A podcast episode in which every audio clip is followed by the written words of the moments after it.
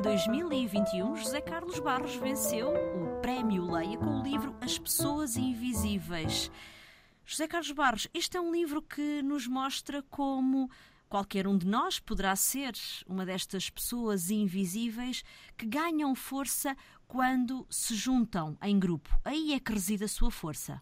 Uh, Bem, é uma maneira até uh, curiosa de, de, ver a coisa, porque, um, num certo sentido, as pessoas invisíveis é como se uh, só existissem em grupo, porque, de facto, não têm identidade, não têm rosto, não é? Um, mas talvez seja uma maneira interessante de ver a coisa, que é a, a possibilidade dessas pessoas ganharem o seu próprio rosto uh, quando estão em grupo e, desse ponto de vista, de facto, passarem a existir, sim. Embora, de leitura. Embora às vezes essa circunstância, vamos chamar-lhe de herói acidental, não seja de todo desejada pelo próprio.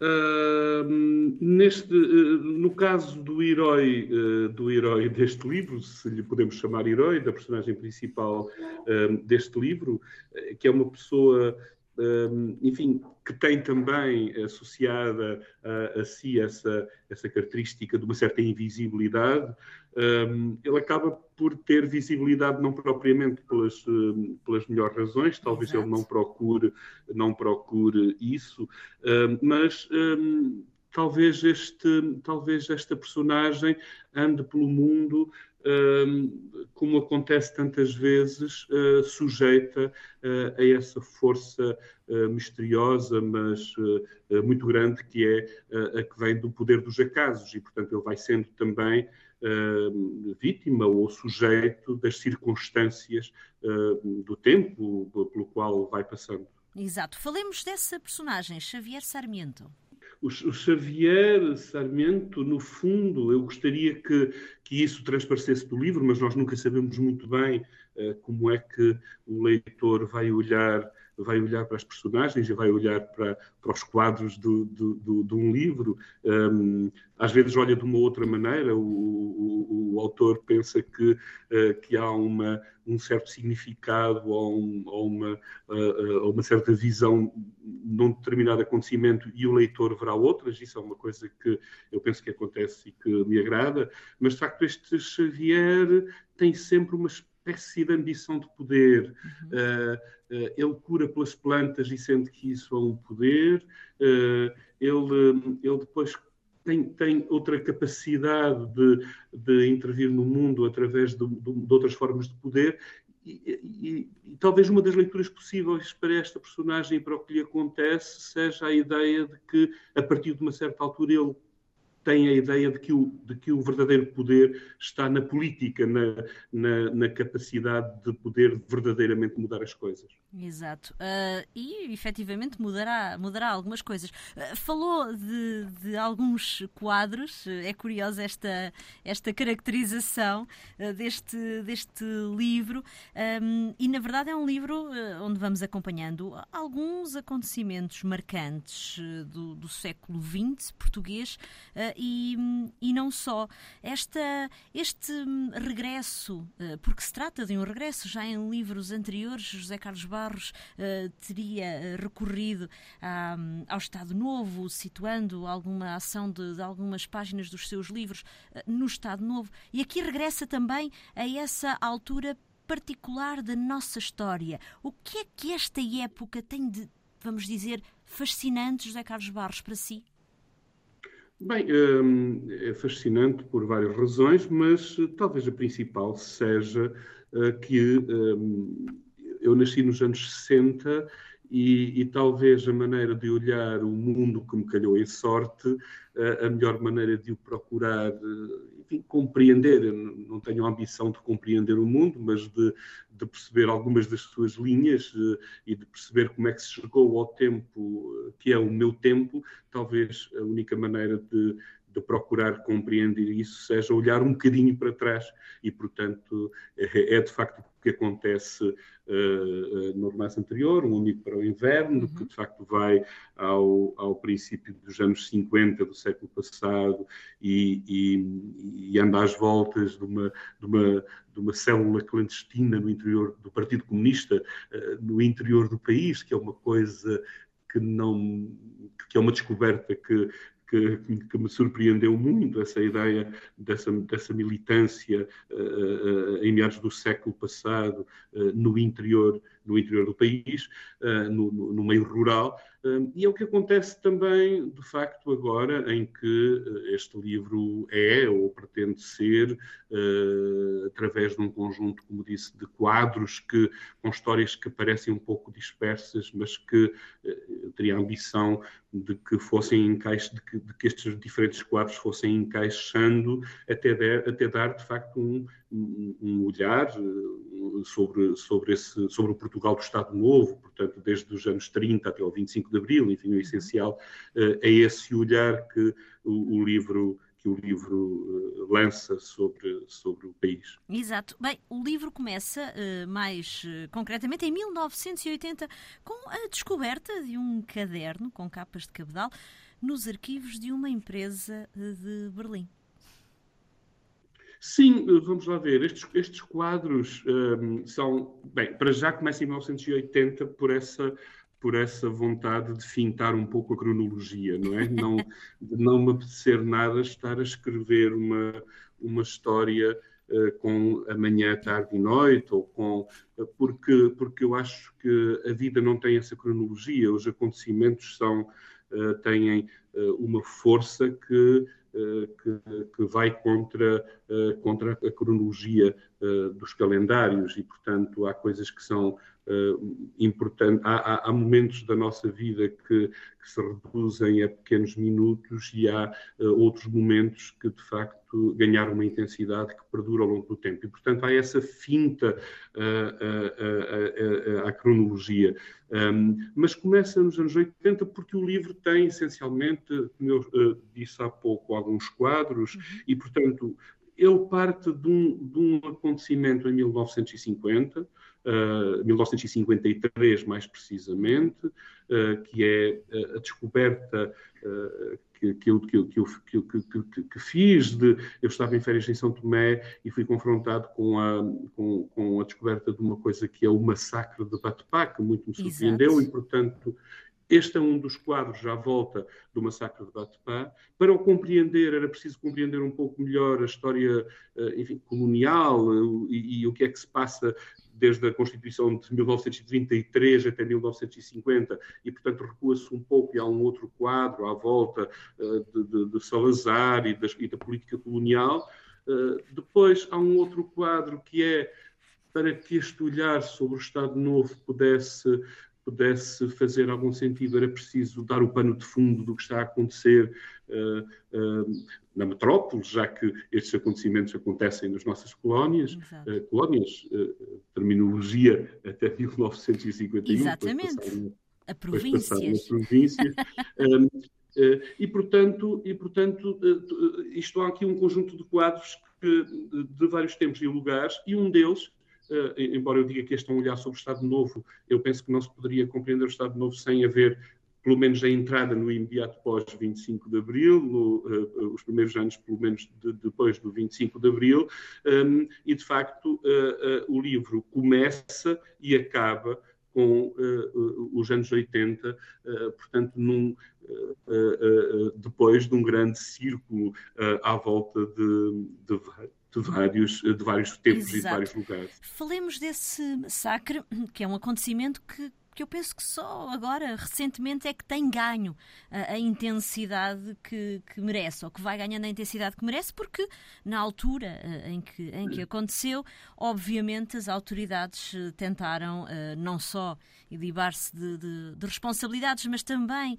esconder o que efetivamente se passou. Falemos um pouco desse, desse massacre, porque acaba por ser, José Carlos Barros, não sei se está de acordo, um massacre carregado de ironia, uh, porque hum, a abolição da escravatura e, um, e, o que nos parece é que a vida destas pessoas agora uh, libertas se deteriorou bastante, tornou-se ainda pior do que quando eram escravos. Bem, um, o, o, o, massacre de, de Batpá, que, o que ocorreu em fevereiro de 1953, uh, eu de facto descobri-o em 2011, quando estava em São Tomé, de férias, e na Bienal de São Tomé vi uh, entre, entre, entre, entre, pintura e escultura, uns painéis sobre, uh, sobre o massacre de Batpá. E, e, e aquilo sobressaltou-me imenso, essa descoberta. Não apenas desde logo pela gravidade da situação. Neste massacre terão uh, morrido uh, mais de mil pessoas, de, de, de, portanto, de filhos da terra, de, São Tomenses, e eu nunca, quer dizer, e isto é, é, era de facto surpreendente para mim, e, e, e, talvez tão surpreendente como isso o facto de eu, eu nunca ter ouvido falar do, do, desta, deste, destes acontecimentos de, São Tomé e Príncipe em fevereiro de 1953. Depois o espanto continuou quando uh, enfim, percebendo que este massacre tem a ver essencialmente com com, com, a recusa uh, dos forros, com, com, a, com, a, recusa dos documentos se sujeitarem, uh, enfim, a, a, um, um, a, um, trabalho uh, servil e, que talvez possamos chamar a um trabalho escravo. quer dizer, o, o, esta, esta surpresa, digamos, aumentou por essa circunstância de, de repente, eu me confrontar com uh, isso que, que, acabou de dizer. Quer dizer, então a escravatura não foi abolida há mais de uh, sete décadas, há quase 80 anos. Nós estamos a discutir neste momento uh, trabalho serviçal e, de facto, compreendi depois que isto não era uma situação desconhecida e que havia um conjunto de denúncias uh, sobre esta situação, de denúncias que partiam inclusivamente, imagine-se, do interior do próprio regime. Portanto, Exato. era uma situação uh, conhecida. Isso, para mim, foi, de facto, uma descoberta uh, um, pouco, um pouco espantosa. Exato. Aqui também está bem presente a forma como a linguagem uh, pode tomar várias formas, digamos assim, para se adequar aos nossos intentos, nomeadamente uh, sobre, sobre, este, sobre este massacre. Uh, Nota-se, ou o José Carlos Barros tenta evidenciar também nestas páginas, esta linguagem que serve muitas vezes para legitimar aquilo que não tem qualquer razão para ser legitimado. Bem, hum, digamos que essa questão da linguagem, enfim, já seria uma avaliação mais, eh, mais crítica até dos, do próprio processo de escrita. Eh, é, é, é, é bom para mim que falo da, da, da linguagem, enfim, quer dizer, eu acho que a literatura é essencialmente linguagem, não é? Uh, ou seja, um, eu aprecio muito as histórias de um livro, e, e, e, e mas essas histórias uh, são ou não servidas por esse eh, como, como chamar, por, por, essa espécie de poder transfigurador que a linguagem Exato. tem. Portanto, ou são ou não servidas por isso. E, portanto, eu acho que é a linguagem que tem a capacidade de, ehm, de, de criar universos, nomeadamente, não é? E, portanto, uh, talvez uh, se possa dizer que, que a própria linguagem vai mudando um pouco conforme os quadros a que eu fiz uhum. referência, conforme as situações, eh, no sentido que ela terá que estar ao serviço da, desse, do que está em causa, portanto, de que ela, eh, de que se use no, no, para contar histórias esse poder transfigurador. Sim, eh, admito que sim. e José Carlos Barros é curioso porque lá está, fala-se de exploração mineira também neste, neste livro e agora é um tema que volta uh, a estar e a ser uh, muito, muito atual, uh, com algumas polémicas, algumas polémicas à mistura e lá está com as pessoas invisíveis que diretamente as, serão influenciadas por essa exploração ou não, novamente parece que não se lhes está a dar voz uh, a estas pessoas que vão, uh, que vão uh, ver as suas vidas alteradas pela exploração ou não exploração de minério. Sim, num certo sentido, num certo sentido elas são pessoas, pessoas invisíveis.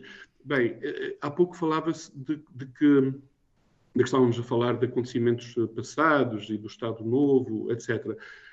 Eu acho que a ambição de um autor de, de, de, um livro de ficção pode ser a de que alguns acontecimentos, de, de que, eh, eh, que se esteja a falar sempre sobre o nosso tempo, com a aparência de que se está a falar sobre, ou com o pretexto de que se está a falar sobre o passado. Uhum. Uh, eu, eu, por exemplo, há uma nota logo a iniciar o livro que diz que ele não se baseia em factos um reais e, e, que não tem a ver com, com, os acontecimentos de fevereiro de 1953 em São Tomé, etc. Bem, obviamente que para além da, da, da piscadela de olho que está a dar ao leitor, haverá aqui haverá aqui, um, enfim, uma nota também que o leitor compreenderá de que, essencialmente, o que está a dizer é atenção que isto não é um romance histórico. E, portanto, mais do que descrever no livro os acontecimentos do massacre de Batepá, há, aliás, textos históricos uh, que, que, falam muito bem disso, uh, a minha ambição era que falar desse, desse massacre fosse falar de todas as situações que, uh, ao longo do tempo e em diferentes geografias, vão acontecendo uh, e em que a, ignomínia e a indignidade é do mesmo tamanho do, do, do, do, que aconteceu em São Tomé. E, portanto, quando eu falo também na, nas minas de wolframio uh, de, de, da segunda grande da uhum. segunda guerra da segunda guerra mundial um, uh, eh, ou, ou, quando se fala de alguns outros acontecimentos a ambição é que se, é que, é que se consiga uh, dar-lhe um caráter de universalidade que sirva sempre para todos os tempos e de facto Uh, está-me a falar de, de, do que está agora a acontecer com a exploração do lítio. Uh, bem, o livro foi até escrito antes disso e eu tenho a ambição de que sirva também exatamente para falar também desta situação.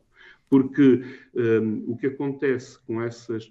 Quer dizer, é como se houvesse à volta destes acontecimentos um interesse público que parece tornar eh, que uma determinada situação seja evidente, por exemplo, a exploração eh, do lítio tem, obviamente, um interesse público, mas estas situações de interesse público parecem uh, trazer sempre com elas uma fatura que é paga por essas pessoas que não têm rosto, que não têm idade, que não parecem contar para absolutamente nada. As pessoas de Covas do Barroso, que andam, uh, que andam desesperadas com o que lhes aconteceu à volta de casa só com a prospecção do, do, do, do lítio, é como se contassem pouco. E, portanto, de facto, há aqui uma situação que parece, enfim, que parece dar força a essa ideia de intemporalidade que a ficção permite, que é uh, as pessoas invisíveis que pagaram a fatura das.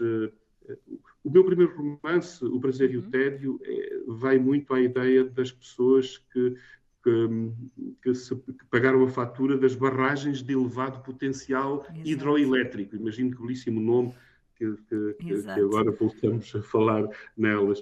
Uh, pagaram também a fatura da industrialização da floresta e da maneira como uh, Salazar decidiu uh, e, e, o regime decidiu que deveria ser a exploração da floresta. e de facto são sempre estas pessoas que parecem não ter rosto nem identidade que que se vai repetindo uh, uh, esse chamamento a que elas enfim, paguem a fatura de interesses supostamente mais alargados. Exato. É sempre assim. Por isso mesmo, não resisto eh, a deixar desta provocação. Foi diretor do Parque Natural da Ria Formosa e da Reserva Natural do Sapal de Castro Marim e Vila Real de Santo António. José Carlos Barros, como é que se concilia o interesse público com a defesa dos direitos das pessoas que vivem uh, nestes locais e ainda com a preservação da biodiversidade? Pois é uma. Eu, se soubesse responder a isso com muita clareza, se calhar nem, nem estaríamos aqui a conversar, eu estaria aí num, num outro. Outro. Uh, é muito difícil, de facto, falar nisso, porque, porque esse, essa é a grande questão. Agora, há uma coisa que eu sei que é a, a, a, grande distância que vai dos nossos discursos cotidianos às nossas práticas, de facto, é assombrosa.